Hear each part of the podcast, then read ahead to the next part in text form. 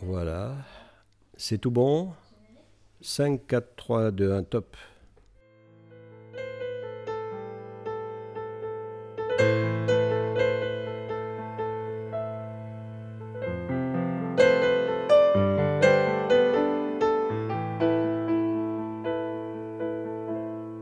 Human, un podcast radio dédié à l'actualité et aux grands enjeux internationaux au travers du regard des acteurs de l'humanitaire. Une émission présentée par Pierre-Alain Gourion.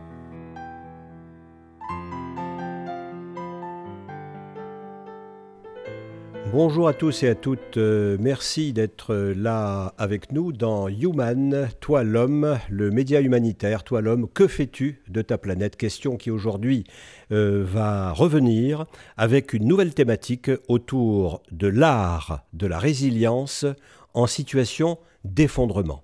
Effondrement possible euh, de la planète, nous allons en parler avec nos invités aussi bien avec euh, un invité scientifique. J'ai noté euh, Arthur Grimonpont. Bonjour. Bonjour. Vous êtes ingénieur C'est ça, oui. Et vous avez fait un site euh, et, une association qui s'appelle les Greniers d'Abondance, qui a pour vocation de... ce site a pour vocation de faire la promotion des voies de résilience à emprunter à l'échelle des collectivités en ce qui concerne le système alimentaire. Donc euh, comment nous nourrir euh, demain dans une situation a priori fortement dégradée euh, à de nombreux points de vue. Voilà, et des nourritures terrestres, nous passerons sans doute aussi aux nourritures intellectuelles, aux nourritures, il y a la nourriture scientifique et puis il y aura la nourriture en quelque sorte créatrice, celle des metteurs en scène, par exemple de Karine Dufaux, bonjour. Bonjour Pierre-Alain. Voilà, donc euh, Karine, euh, vous êtes, tu es, je ne sais pas si on se voit, si on se tutoie. On va se tutoyer. Allez, on va se tutoyer, on s'éclate. Euh, tu as récemment mis en scène une, une pièce de théâtre qui s'appelle La Traversée, qui va être jouée ici au Bubble Art en janvier, je crois que c'est un dimanche, le 18 janvier. Quelques mots sur, sur ce spectacle. Alors ce spectacle, j'ai décidé de le de mettre en place euh, par rapport à une association dont je fais partie activement qui s'appelle Tombouctou Héritage et la question de, de l'immigration, la migration me questionnait par rapport à la traversée et j'en ai parlé avec Maglone Gilbert Vidal qui est fondatrice de l'association et on a eu envie euh, de demander euh, à Jacques Chambon d'écrire le spectacle. Maglone a aussi participé à l'écriture du spectacle et ce spectacle est mis en place par rapport à l'association. On est tous bénévoles, donc à chaque fois que le spectacle joue, l'argent va directement à l'association. Voilà, donc euh, une deuxième approche qui est une approche euh, par, euh, par le jeu, une troisième approche à travers la lumière, et j'ai nommé le photographe Franck González Alonso, bonjour. Bonjour. Voilà, alors Franck, quel est ton travail et comment peut-on rapprocher ton travail de photographe de notre thématique autour de l'art, de la résilience et des possibilités d'effondrement Alors, moi, j'ai une approche assez personnelle qui est très liée à, un peu la recherche spirituelle qu'on a tous euh, dans notre intérieur. Et cette approche, ça me permet aussi de, faire un petit grain au monde pour essayer de, disperser un peu cette énergie euh, humaine euh, et au niveau vibration aussi. Donc moi, je cherche plutôt euh, diffuser aussi l'art comme un, médium d'expression, pas forcément que, les côtés artistiques, sinon aussi les côtés humains et, les côtés spirituels. D'accord, voilà, donc euh, la lumière, la photographie. Et puis euh, Jonathan Lobos, qui est un auteur et un metteur en scène, euh, avec euh, une pièce, euh, l'organisation d'abord d'un véritable colloque qui s'appelait Le théâtre et le bruit, qui s'est tenu, qui s'est tenu un festival en quelque sorte, qui s'est tenu à Lyon en octobre 2019, avec à l'intérieur un spectacle que tu as écrit et qui s'appelle Là, le feu. alors, est-ce que tu en dis quelques mots ou est-ce qu'on écoute d'abord la chronique de Suzanne, parce que Suzanne Le Maréchal, qui coanime avec moi cette émission, a vu ce spectacle et elle va nous en parler. En effet, c'est par un dimanche pluvieux que je me suis rendue avec ma mère dans un petit théâtre caché dans le 7e arrondissement de Lyon. 4 rue Croix-Barrée, Une salle qui s'appelle Le Croiseur, qui accueillait la compagnie lyonnaise Le Théâtre du Bruit. Cette compagnie date de 2013 et c'est Jonathan Lobos qui en est à l'initiative. Elle travaille depuis 2016 sur le péril écologique, avec un spectacle plutôt comique appelé Planète Bleue et un théâtre musical plus dramatique, Là, le feu. C'est justement cette pièce que je suis allée voir ce week-end d'octobre. Elle clôturait une série de conférences sur le thème de l'effondrement de notre civilisation thermo-industrielle, un thème qu'on aime bien nous ici à Human. Deux semaines, du 7 au 20 novembre 2019, qui ont proposé 14 événements, conférences, rencontres, expositions, ateliers, il y en avait vraiment pour tous les goûts. L'événement s'appelait Cycle effondré 2, et c'est aussi à Jonathan Lobos qu'on le doit. Donc pour en revenir à cette magnifique pièce, que dire À la fois touchante et effrayante, elle met en lumière et en musique le questionnement et les doutes qui nous traversent lorsqu'on prend conscience de l'effondrement imminent du monde tel qu'on le connaît. Quelle est notre part de responsabilité? Ai-je le droit d'être en colère? Et maintenant, que puis-je faire?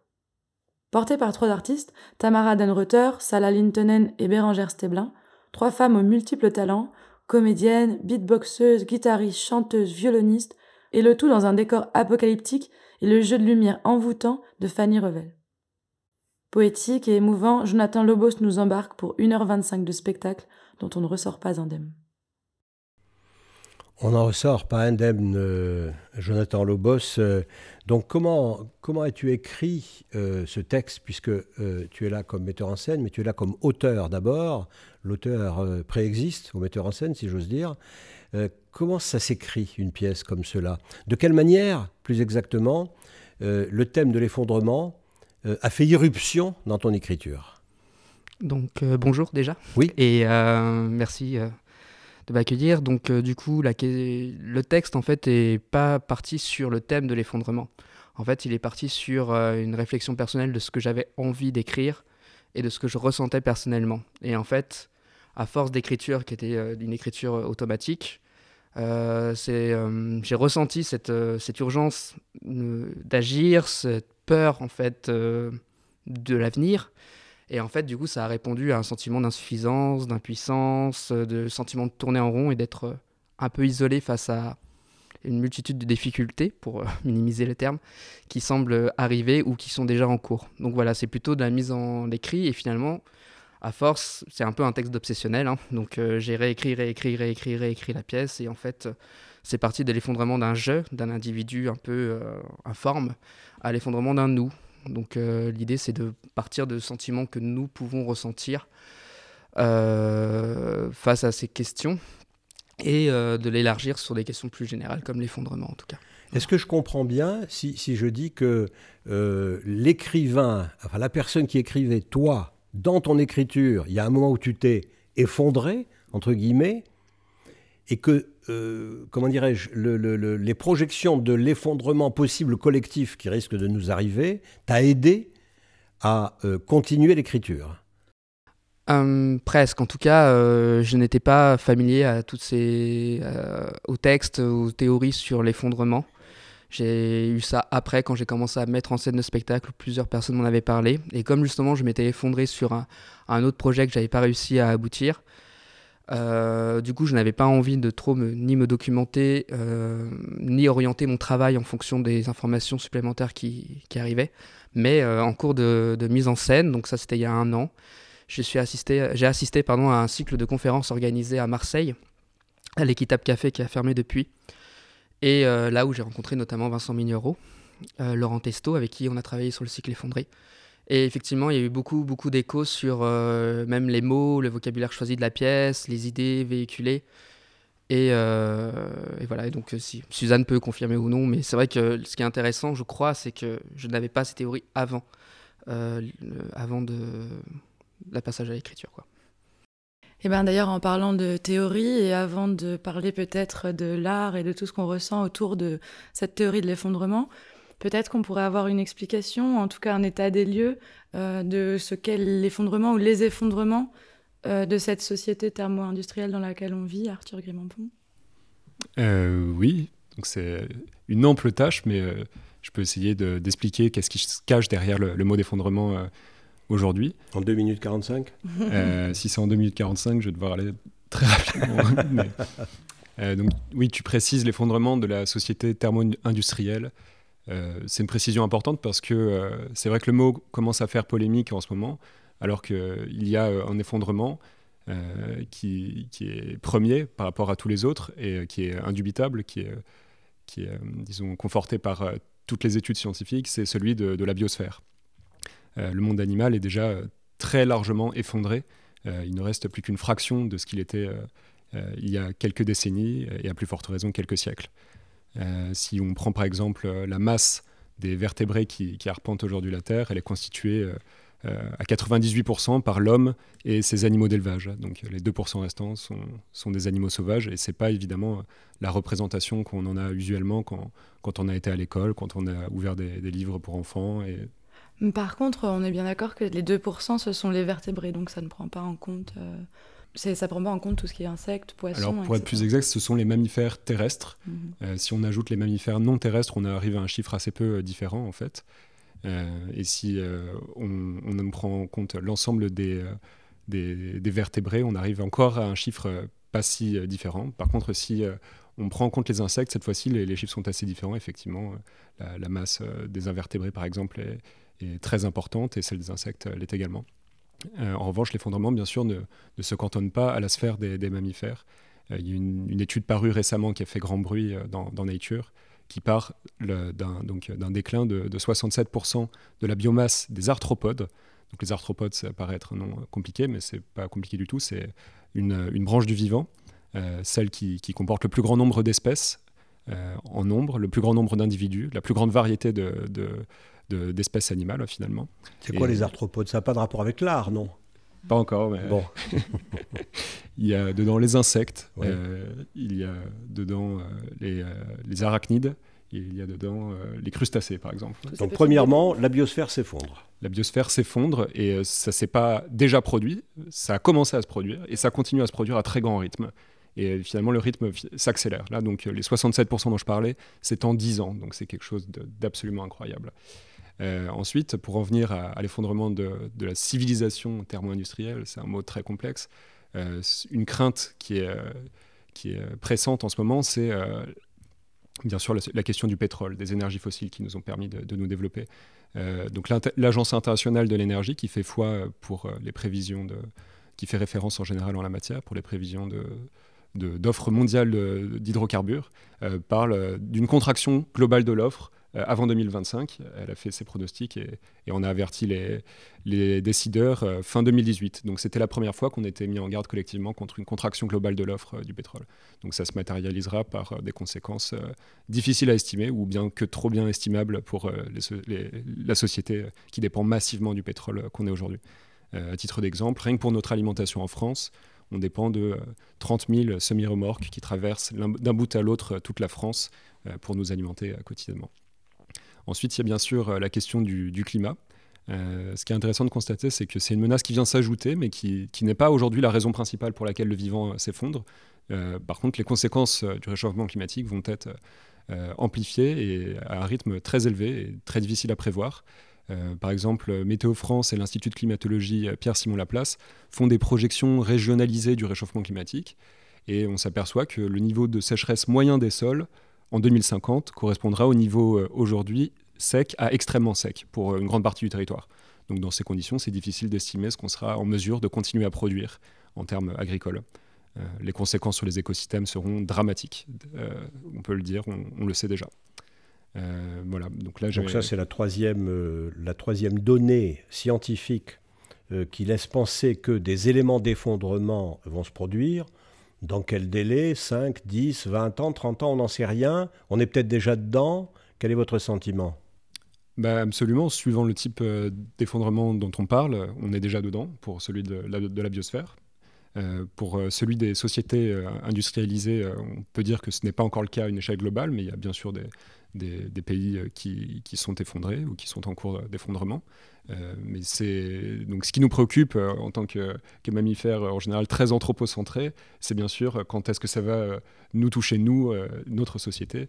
ça, je ne m'avancerai pas à faire des pronostics en la matière, mais j'ai l'intuition que, que ça se situe dans un avenir pas lointain, qu'on le connaîtra de façon évidente tous de notre vivant.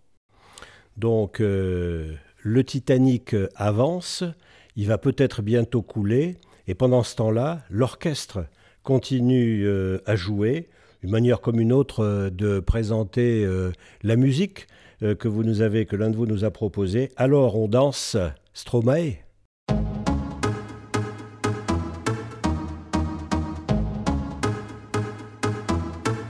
Alors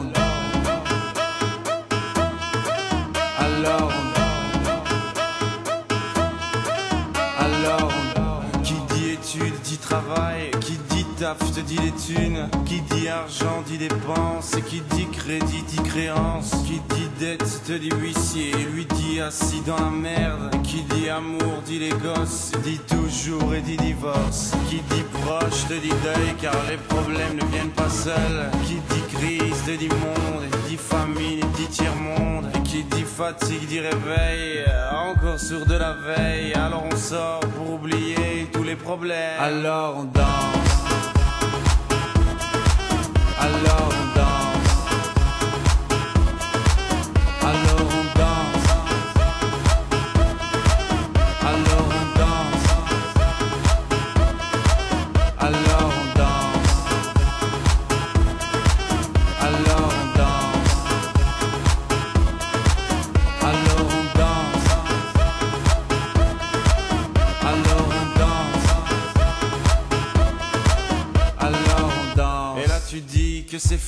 Car pire que ça ce serait la mort. Quand tu crois enfin que tu t'en sors Quand il y en a plus, eh ben y en a encore. Et cela zik ou les problèmes? Les problèmes ou bien la musique Ça te prend les tripes, ça te prend la tête. Et puis tu pries pour que ça s'arrête. Mais c'est ton corps, c'est pas le ciel. Alors tu ne bouges plus les oreilles. Et là tu cries encore plus fort. Mais ça persiste, alors on chante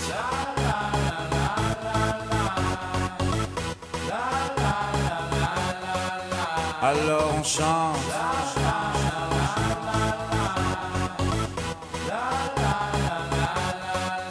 Alors on chante.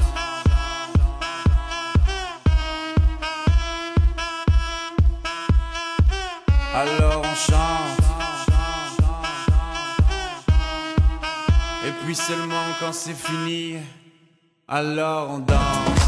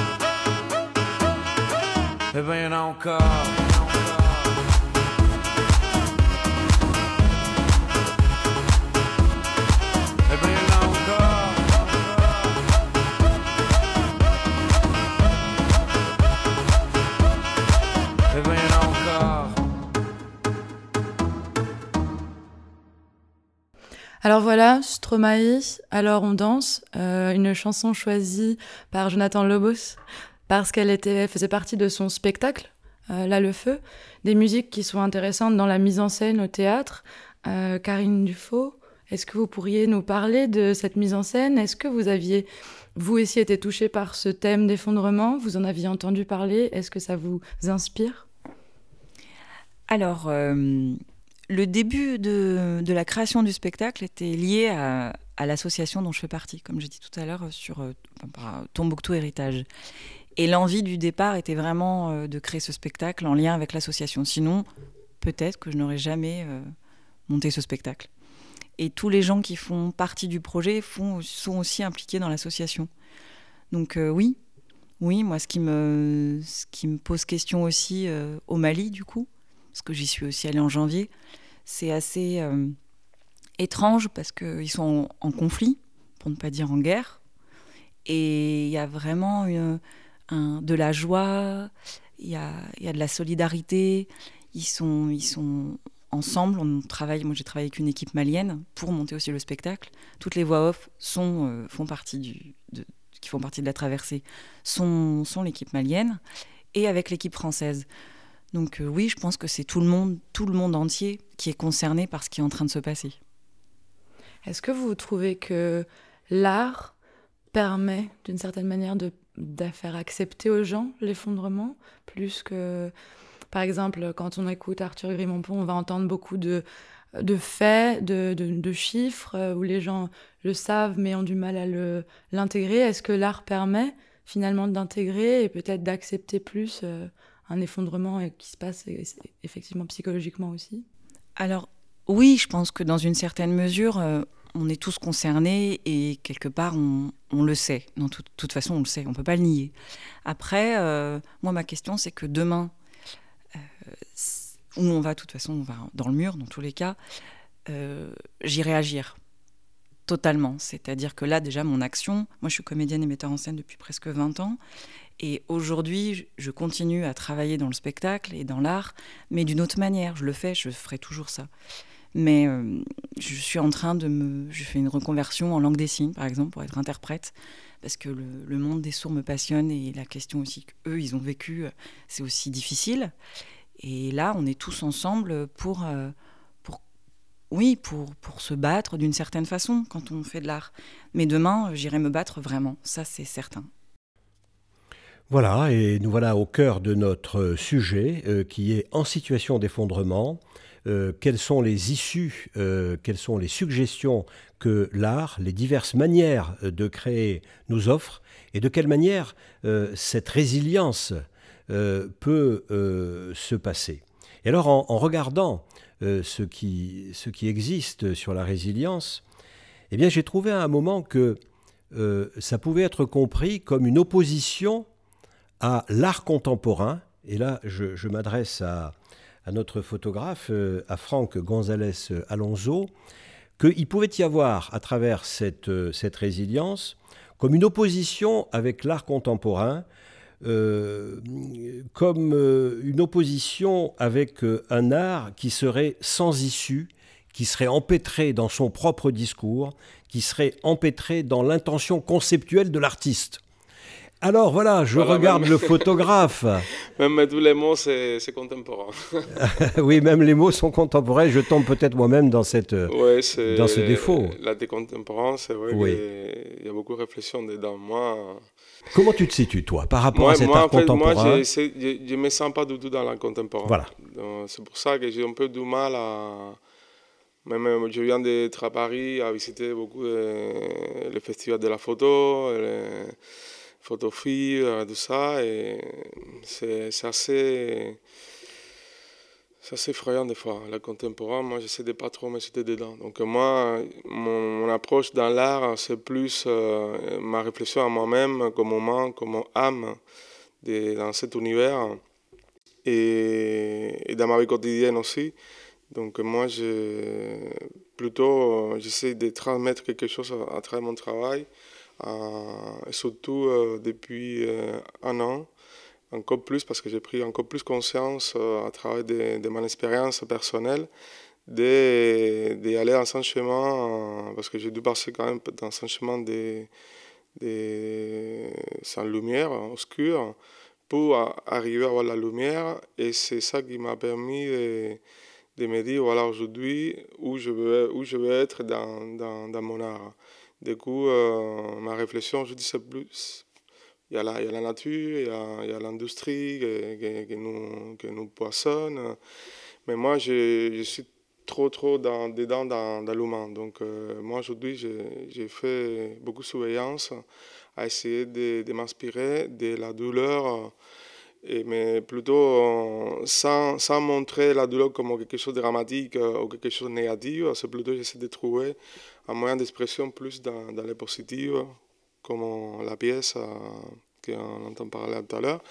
Plus parce qu'en fait, plus on parle aussi des choses négatives, plus on, aperçoit le monde dans la négation, plus les, choses vont, aller dans, cet esprit, dans cette vibration. Du coup, euh, ma réflexion, c'est qu'aujourd'hui, on devrait plus parler des choses positives, on devrait plus plus que, la volonté, que la vie est belle, que le monde, on peut être heureux, il faut faire confiance à l'humain, plus que, que, que, que envoyer la balle euh, et parler que des choses, euh, c'est mon point de vue, que des choses négatives, que, que c'est la guerre, que c'est la télé, euh, on voit que des choses d'horreur, on ne parle pas de, de, belles choses. Donc, et bien justement, euh, cette, euh, je, crois que Jonathan Lobos a, a beaucoup à dire là-dessus et sur cette idée que à chaque fois qu'on parle euh, d'effondrement, les gens veulent qu'on soit positif et qu'on ait toujours cet besoin de parler d'écologie, comme quoi tout ira bien.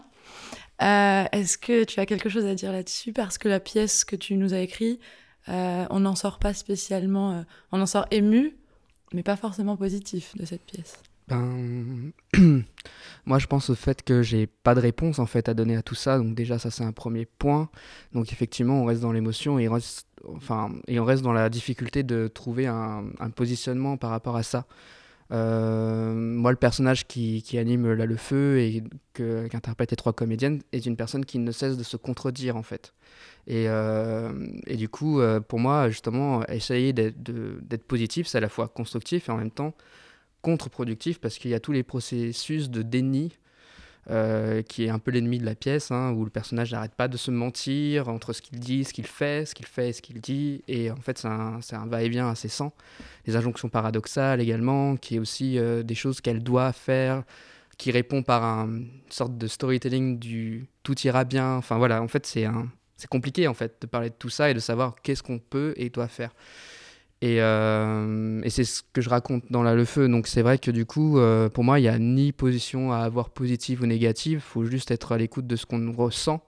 Et après, euh, de toute manière, soit des personnes se braqueront parce que le ton que j'ai pris de ma pièce est assez tragique ou assez dur parfois, ou au contraire se sentiront aussi pas seuls parce que justement ce sentiment est, est, très fort à la fin du, par le public de se dire qu'en fait, ben oui, c'est, j'avais l'impression qu'on était dans ma tête et que euh, ce que je ressentais, finalement, j'avais le droit, quelqu'un l'exprimait et j'avais le droit de le ressentir.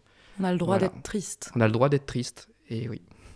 On a le droit d'être triste, euh, on a le droit aussi de, de regarder euh, la réalité scientifique telle qu'elle nous est amenée par, bah, par ceux qui savent, par les sachants du domaine scientifique.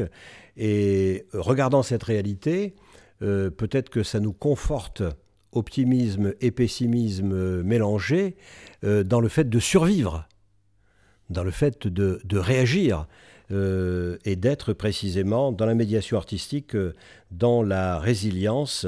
Et c'est là que nous nous interrogeons dans cette émission sur les vertus thérapeutiques de l'art, sur la fameuse catharsis aristotélicienne, sur le fait d'être capable de convertir les passions à travers l'esthétique. Grand silence. Qu'est-ce que c'est l'esthétique après Qu'est-ce que c'est l'esthétique? Franck? L'esthétique, hein, c'est toujours personnel, hein, l'esthétique. Hein. C'est que je peux euh, être admiratif d'un tableau, euh, que peut-être quelqu'un à côté de moi, il sera dans une émotion différente. L'esthétique, c'est toujours euh, très relative. Est-ce que l'esthétique dépend du contexte également? Est-ce que parfois, par exemple dans un contexte d'effondrement dans lequel on est aujourd'hui, on va trouver quelque chose de très beau parce qu'on se dit que c'est peut-être la dernière fois qu'on va le voir, alors qu'on l'aurait vu dans un moment euh, antérieur, on l'aurait peut-être moins regardé? Oui, peut-être. On pourrait parler d'Antonin Artaud, hein, qui travaillait comme ça, justement, avec euh, le surréalisme aussi, et puis en, pleine crise, il travaillait de cette manière-là. Après, aujourd'hui, on en est, selon moi, euh, on n'aura plus le temps, en fait ça va être ça. C'est-à-dire qu'on n'aura plus le temps de penser. Le temps de la création, ça demande un peu de temps quand même. Et l'esprit doit être, euh, même si aujourd'hui il est perturbé parce qu'on est au courant de ce qui se passe, euh, demain, après-demain, ça sera plus le cas. Et c'est, en effet, je rejoins Arthur, c'est vraiment tout proche, de toute façon. Donc selon moi, on n'aura peut-être plus le temps. Et artiste, humain ou créateur, selon ce qu'on est, selon ce dont on a envie, euh, on ne se différencie pas. C'est-à-dire que moi, je suis toujours une créatrice dans tous les cas, même si demain, je ne fais pas de spectacle. Et ma création, elle sera justement de mettre une pierre à l'édifice et d'aller voir ce qui se passe concrètement. Et c'est ce que je fais avec euh, l'association d'ailleurs. Voilà. Bon, oui, Jonathan Oui, puis tu, tu as parlé de la catharsis, du coup ça a été aussi une grosse difficulté de la pièce, parce que par exemple quand je faisais les castings, on me disait toujours est-ce que ça finit bien ou est-ce que ça finit mal, et que je voulais avoir la possibilité de finir mal la pièce. Et, euh, Elle finit bien ou elle finit mal d'ailleurs? Bah ça je vais pas le dire. Ah bon Mais euh, enfin, en fait, j'aime bien les fins en queue de poisson, ça te répond un peu à ta question. Oh, oh, Et justement, l'idée, c'est parce que euh, y a le, le théâtre, ah bah, le théâtre de l'opprimé, qui parlait justement de la place de la catharsis dans le, dans le théâtre forum. Et en fait, euh, ce que j'en ai retenu, mais c'est peut-être que c'est pas ça qu'il dit, c'est qu'en fait, des fois, l'idée d'avoir vu quelque chose sur un thème fort, positivement ou négativement, hein, donc triste ou joie, qu'on ressorte d'un thème, c'est euh, quand notre catharsis euh, explose, en fait, on a l'impression d'avoir agi. En fait, parce qu'on a vu quelque chose qui nous a touché sur ce thème-là. Et en fait, ça paralyse l'action. En fait, enfin, ça l'anesthésie et du coup, on se dit bon bah il y a plus, euh, enfin, un- dans notre inconscient, on ne fait plus rien après suite à ça. Donc euh, c'est une question difficile quand tu essaies d'avoir un thème fort. euh, de euh, savoir si tu réponds à, cette- à ça et du coup c'est pour ça que je fais souvent des queues enfin des, des, des fins en queue de poisson parce que justement je veux pas résoudre la problématique au spectateur Tu ne veux pas je veux qu'il soit voilà et en fait on, on me l'a dit plusieurs fois qu'effectivement la fin elle finit un peu sur ce que toi tu en as ressenti et comment tu le enfin si ça finit bien ou mal ça dépend vraiment de toi en fait Alors ça rejoint peut-être euh, une, définition de la résilience qui fait partie de notre sujet euh, posée par euh, le psychiatre Boris Cyrulnik qui dit c'est tout simple, la résilience. C'est comment reprendre un développement après une agonie psychique. C'est aussi simple que ça. Je suis dans un moment de difficulté, qu'elle soit individuelle ou collective, à travers par exemple un effondrement. Donc je vais être dans un trauma euh, post, euh, voilà, euh, je vais être dans un traumatisme. Comment est-ce que je réagis? Comment est-ce que je, je, je, je, je revis? Et j'aide les autres à revivre euh, après euh, ce moment de, de déflagration, cette agonie. Bon, alors, c'est pas bien rigolo tout ça, euh, mais euh, il y a peut-être du positif euh, post, euh, euh, post euh, effondrement en quelque sorte. Alors on va se faire un peu de musique avec euh, Tout ira bien. Je crois que le chanteur c'est Rameau.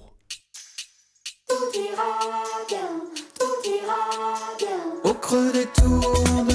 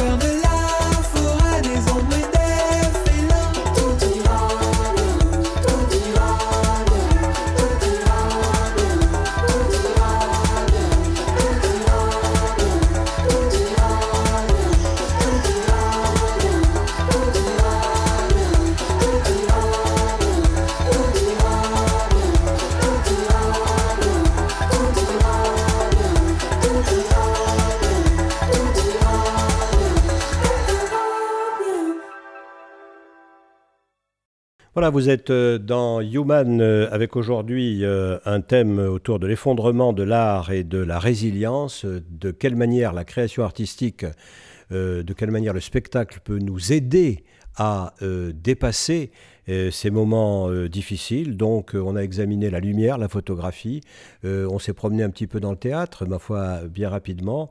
On nous avait posé également avec notre scientifique Arthur Grimont-Pont un peu des bases de, réalité scientifique. Et puis il y a une question qui se pose, c'est les arts plastiques. Et pour les arts plastiques, eh bien, nous avons demandé à une historienne de l'art, à Caroline Rivollet, de nous rendre compte de son passage à la Biennale d'art contemporain de Lyon. Oui, bonjour. Alors, euh, dans ce thème, moi, il me paraissait important de parler de l'artiste euh, Pietri Talilage, euh, puisqu'à mon sens, il réunit un peu tout ce dont vous parlez. Il a vécu l'effondrement, il a été résilient et grâce à sa création artistique. Et, et voilà, et l'art, puisque c'est un artiste plasticien, tout simplement. Donc ça répond aux trois thèmes. Euh, donc, euh, c'est important de savoir qu'il est né donc, euh, en 1986 au Kosovo. Et euh, on n'a pas besoin d'être très fort en calcul pour comprendre que donc son enfance a été marquée, bousculée par la guerre du Kosovo, puisqu'il avait 12 ans quand il est parti avec sa famille dans un camp de réfugiés pour échapper à la guerre, à la montée du communisme. Donc c'est en ce sens-là qu'il a vécu l'effondrement de, de son pays, de sa culture, de, ses racines et de son identité. Ça a vraiment été pour lui un événement traumatique qu'il a essayé de surmonter par la création contemporaine. Et euh, c'est en ça qu'on peut, euh, enfin, c'est avec ce contexte-là qu'on peut appréhender son installation qui s'appelle, alors excusez-moi si je vais peut-être un petit peu bafouiller le nom de l'installation, c'est euh. Euh, qui veut dire euh, éclair, foudre en français. Euh, donc c'est traduit de l'albanais. Et c'est une installation qui est présentée à la 15e Biennale d'art contemporain de Lyon, aux usines Fagor, donc cette année, qui comprend deux éléments, deux éléments principaux. Donc comme on est à la radio, je suis obligée de vous décrire un peu les deux éléments pour que vous puissiez vous immerger un peu dans son œuvre.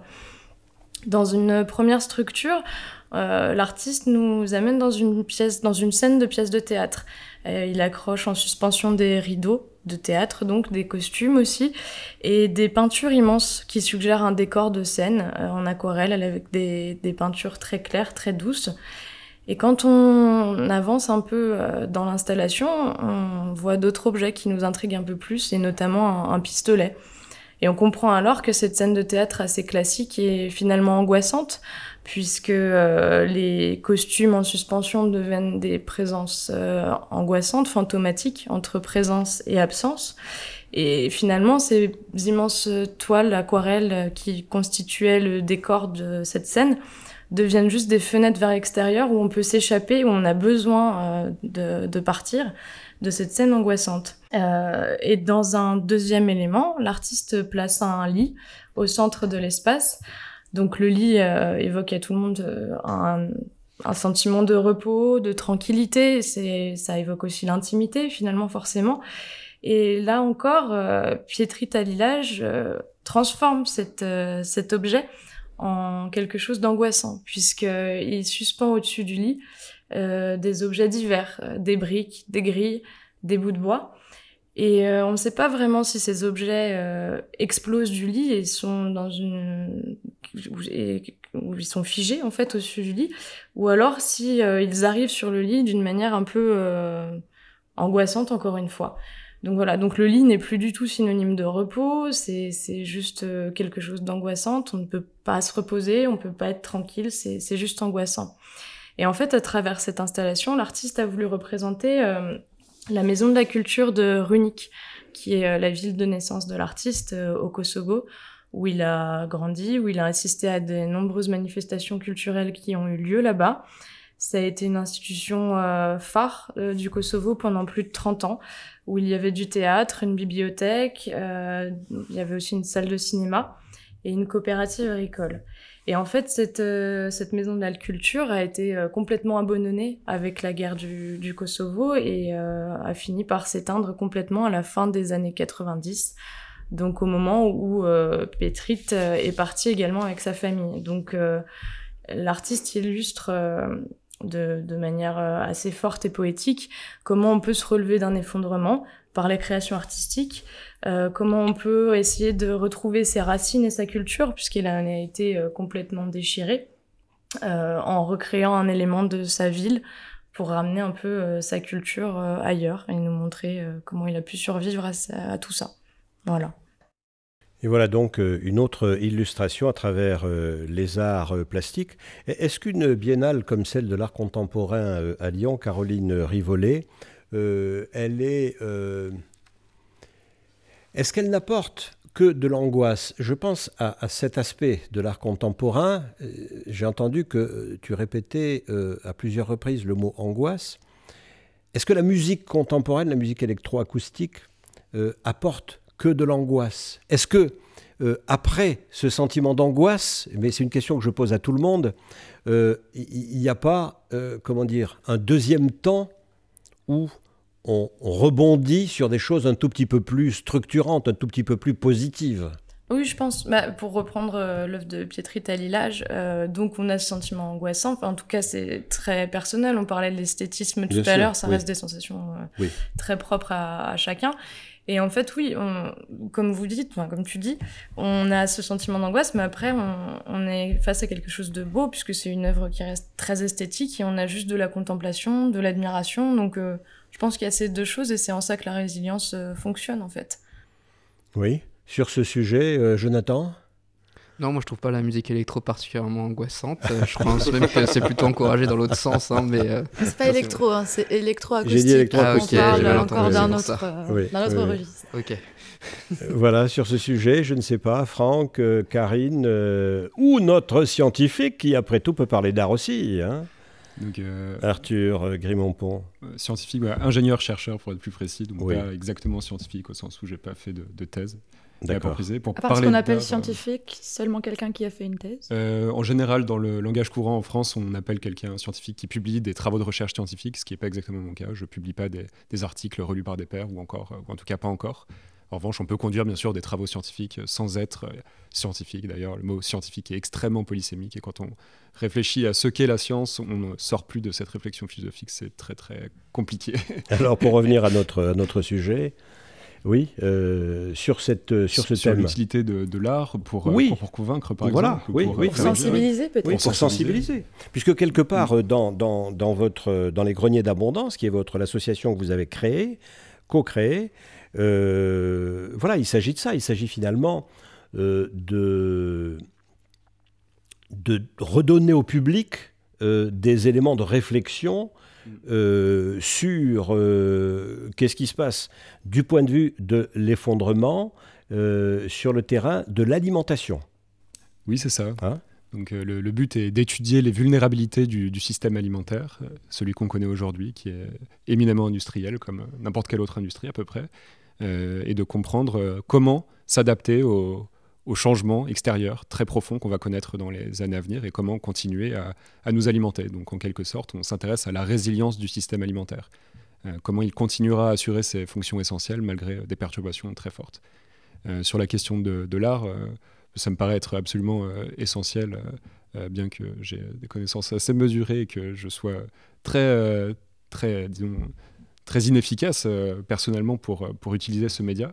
Je pense que la méthode scientifique marche très bien sur certains publics et l'art sur d'autres. La meilleure façon de s'en convaincre, c'est de, de voir le public euh, qui assiste à une conférence d'un scientifique. C'est en général presque que des scientifiques qui assistent à, sa conférence. alors que l'art, finalement, a une audience beaucoup plus large et parfois donne beaucoup plus envie d'agir. Bah, justement, euh, on peut peut-être euh, en discuter de cette idée de public, parce que justement, justement Jonathan Lobos, qui euh, a organisé à la fois des conférences dites scientifiques et une pièce de théâtre dite artistique, a essayé de mélanger ces publics, de, sensibiliser et le public théâtral et le public scientifique. Et alors, qu'est-ce que tu as pu en retirer? Bah, En tout cas, sans, enfin, particulièrement sensibiliser, en tout cas, oui, c'est de créer des passerelles donc euh, l'idée, en tout cas, c'est que on a, enfin, des conférences que j'ai pu assister sur euh, l'effondrement sont quand même des choses euh, très fortes en fait, et c'est un public extrêmement attentif et qui est ému en fait. Et, et, voilà, et pareil du coup pour une pièce où on est là pour ressentir des choses. Et l'idée c'était d'essayer de bah, amener des faits là où on pourrait dire que la pièce va trop loin ou ramener du sensible là on pourrait dire que c'est trop factuel. Et en fait, c'était l'idée en tout cas de ces conférences et d'essayer de créer du lien, ce qui n'a pas été simple. Effectivement, on a, on a beaucoup vu, comme tu disais Arthur, que ben, le public des conférences et le public du spectacle, c'était très séparé. Enfin, qu'il y a eu peu de rencontres. Donc euh, c'est pas pour ça qu'il faut pas renoncer, qu'il faut renoncer, pardon. Mais, euh, mais en tout cas, c'est vrai que c'est pas simple. Il y a une sorte de, frontière entre art, militantisme et science. Et, euh, c'est intéressant, je pense, d'essayer de les casser, quel que soit le, côté d'ailleurs où on se sent le plus proche. Et d'ailleurs, Arthur, ça, ça, vous intéresserait peut-être dans l'association de ramener de l'art, peut-être le septième, peut-être faire des films, mais sinon est-ce que cette idée justement de mélanger art et, art et science pourrait à terme euh, vous intéresser dans l'association? Euh, oui, bien sûr. On réfléchit à plein de, moyens, de médias pour, euh, pour communiquer, pour sensibiliser. Et à ce titre, l'art et notamment des films, en tout cas, ou l'art audio, des podcasts pourraient être très intéressants. Et on ne se contente pas, bien sûr, à donner que euh, à empiler des résultats euh, scientifiques, ce qu'on a parfois tendance à faire, euh, empiler des chiffres de façon un peu boulimique, mais sur la majorité du public, il faut se convaincre que ça ne produit presque aucun effet, en fait. Donc c'est essentiel de ramener de, l'art ou plus généralement des, moyens de communication plus, plus classiques, plus, plus humains. Et alors, dans ce. Je reviens à Jonathan Lobos et à, et à la semaine qu'il a organisée autour de, de, l'effondrement, cycle effondré, c'était le numéro 2. Il y aura un numéro 3 l'année prochaine? Euh, On espère. Normalement, euh, là, je me rapproche avec une, une asso euh, qui était déjà partenaire. Bon, je ne vais pas avancer auprès de son auprès d'elle, donc je ne vais pas la nommer, mais en tout cas, l'idée, ce serait effectivement de reprendre le cycle effondré, troisième édition, courant 2020. Voilà, et de faire à la fois euh, des choses artistiques, euh, théâtre et autres, euh, et en même temps des apports scientifiques. Alors, juste pour aussi dire qu'on n'avait pas fait que notre pièce en art, il y avait aussi une, artiste plasticienne qui avait fait des une exposition, Lily Zaza, et il y avait aussi un happening musical. D'accord. Et alors, est-ce que les publics étaient très différents? Les publics qui venaient euh, aux, réunions euh, scientifiques et ceux qui venaient euh, au, moment artistique, est-ce que ces publics étaient radicalement différents? Est-ce qu'il y a une différence? Est-ce qu'on a senti ça? Ben oui, comme je l'ai dit juste avant, en tout cas, c'était difficile de créer des passerelles. Après, après j'ai quand même retrouvé pas mal. Déjà, ce qui était super, et c'est ce qu'on a voulu rendre dans ce cycle, c'est l'aspect, en tout cas, bienvenue. Donc on a eu des partenaires euh, plus ou moins proches du sujet, plus ou moins euh, euh, engagés dans, leur action. Mais en tout cas, l'idée, c'était vraiment qu'il n'y ait pas de jugement ou de sectarisme sur l'accueil du public. Et, du coup, c'était assez touchant de voir qu'il y avait plein de personnes qui venaient, revenaient, re-revenaient, et ça faisait presque une famille qui se retrouvait, et c'était assez agréable, toujours dans un contexte où on peut boire des verres et discuter, justement pour bah, amener de la rencontre, en fait. Donc, euh, j'ai revu plein de personnes. J'en ai vu aussi qui sont venus voir la pièce, hein, évidemment. Et inversement, euh, des, euh, de notre réseau de théâtre qui sont venus aux conférences ponctuellement. Et, et, ça crée toujours, en tout cas, une belle rencontre. En tout cas, les personnes sont ravies à chaque fois d'être venues à l'un ou à l'autre. justement, je t'ai entendu dire plusieurs fois militant militant, art, euh, je vous pose la question aux autres invités peut-être. Est-ce que vous croyez que c'est possible d'être artiste et militant Ou est-ce qu'on est obligé de séparer euh, les deux? On trouve les deux. Bien sûr, les deux. On trouve les deux. Satit est très militant, donc euh, oui, on trouve, moi en tout cas. Franck Gonzalez, oui. Ouais. Pas très militant, parce que moi, je je ne suis, suis pas dans, dans une approche euh, politique, euh, mais en tout cas, oui, il y en a pas mal d'artistes qui sont, qui sont assez militants et sont assez forts pour ça, qui, à chaque fois ils vont envoyer un, ils vont envoyer, ils des belles, des belles euh, message dans, dans, dans, son art euh, pour, pour, faire réveiller un peu, mais en tout cas, moi, c'est pas, Alors, euh, je te coupe, Franck. Car il si, tu es militant, puisque tu es engagé euh, complètement aussi dans la dans l'association Tombouctou Héritage. Oui, mais, euh, mais, mais pas, mais, mais pour moi, ça, c'est pas vraiment un truc politique. hein. Ah, moi, je trouve que c'est déjà du hein. militantisme, déjà l'engagement. Hmm. Ah, Qu'est-ce que militant C'est ça. Qu'est-ce que le militantisme finalement? Oui.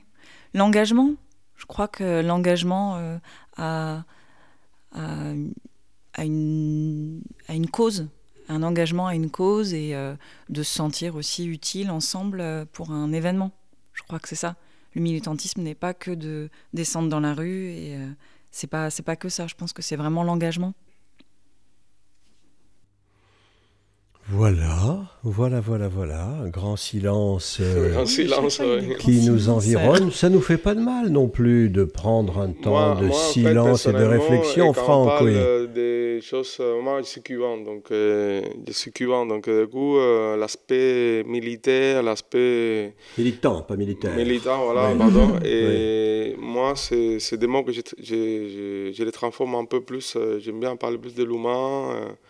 Et cet aspect-là, spirituel, euh, que vraiment utiliser les mots militants. Pourquoi il fait si peur ce mot militant? Je sais qu'on en, on en a déjà parlé même avant euh, l'émission entre nous, mais pourquoi est-ce que ce mot militant fait si peur et est si mal vu? Euh, dans, je vois toujours, les gens prennent de la distance, c'est un peu comme le féminisme. Je ne suis pas féministe, euh, même si je veux les droits hommes-femmes. C'est des, mots très Mmh, forts je qui font que je suis peur. militante. Bah, moi aussi, mais euh, je, voilà, Non, je non. pose la question. Ah, Peut-être que euh, je, je, je je, hasarde Ouais. une, une réponse. Peut-être que euh, on constate chez certains militants, pas chez tous, comment dire, une, une approche un petit peu univoque des problèmes, là où l'artiste, lui, revendique à juste raison euh, d'intégrer euh, la variété, la contradiction euh, qui est inhérente au fonctionnement humain. Et, donc l'artiste peut avoir tendance à, euh, me semble-t-il, à prendre de la distance par rapport à ce qu'il est convenu d'appeler le militantisme, parce qu'il aurait peur que le militantisme n'enferme en quelque sorte son imagination. Mais vous allez me contredire. Oui, bien sûr. Voilà. Oui, oui, oui. Après, moi, non, moi, moi, en, en seconde, je voulais préciser quelque chose, c'est que, et, en fait, c'est aussi, je pense, hein, c'est une question aussi de culture aussi, une question de comment on vit chacun nos vies. Moi, personnellement, euh, j'ai eu la possibilité de vivre, de vivre, bon, comme cubain, de vivre euh, un système euh, qui est communiste, un Tu as vécu à Cuba jusqu'à quel âge? Jusqu'à 24 ans. Oui. Moi, j'ai la possibilité aussi de connaître des pays capitalistes, donc euh, j'ai vécu les deux. Et du coup, euh, aucun des deux, ça ça me convient pas. euh, les systèmes qu'il y a derrière, donc les systèmes imparfaits, pour moi, ça n'existait pas. Du coup, euh, je pense que le système imparfait, c'est l'humain, euh, c'est, c'est, c'est la- et ressources sont là. Sauf que l'humanité aujourd'hui, elle est un peu à l'envers euh, à cause des les propres systèmes. Jonathan? Ah ben non, non, bah juste que le fait qu'être Oui. militant, c'est une position d'individu, c'est pas une position que donne un métier ou donc voilà, si, tu décides d'aller dans la rue, euh, que tu sois artiste ou euh, technicien ou ingénieur, enfin en fait euh, c'est ton positionnement. Et après si tu décides d'en faire des pièces, de la musique, c'est ton intérêt ou non au sujet que tu vas évoquer. Enfin je sais pas, en tout cas euh, c'est pas du tout je pense que quand on est sur euh, des positions dites militants, je pense que c'est la difficulté en fait de, de voir que quelle que soit la décision que tu vas prendre, il y a forcément des, des impacts en fait contre lequel toi-même tu es euh, pas toujours d'accord, mais tu tranches en fait quand tu agis. Voilà, donc euh, quand tu crées une pièce, tu as aussi euh, plein d'interrogations, tu crées des personnages qui disent l'inverse de ce que tu penses parfois, mais bon, ben, ça, ça rentre dans une réflexion globale. Et en fait, je pense que les personnes militantes sont comme n'importe quelle autre personne en fait. Enfin, je sais pas. Ce sont aussi des êtres humains. Eh Ben, surtout des êtres humains. Voilà, eh bien écoutez, euh, voilà un petit tour de, table euh, modeste, mais sur lequel nous reviendrons euh, dans les rapports entre, entre la création artistique et les moments euh, quelque peu bouleversés euh, qui se sont produits dans le passé et qui risqueront euh, de se produire également dans l'avenir. Voilà, c'était Effondrement, Art et Résilience, un human, un nouveau. Et puis la prochaine fois, eh bien, nous en ferons un autre sur un autre thème autour de l'humanitaire et autour de l'écologie. À bientôt. Salut.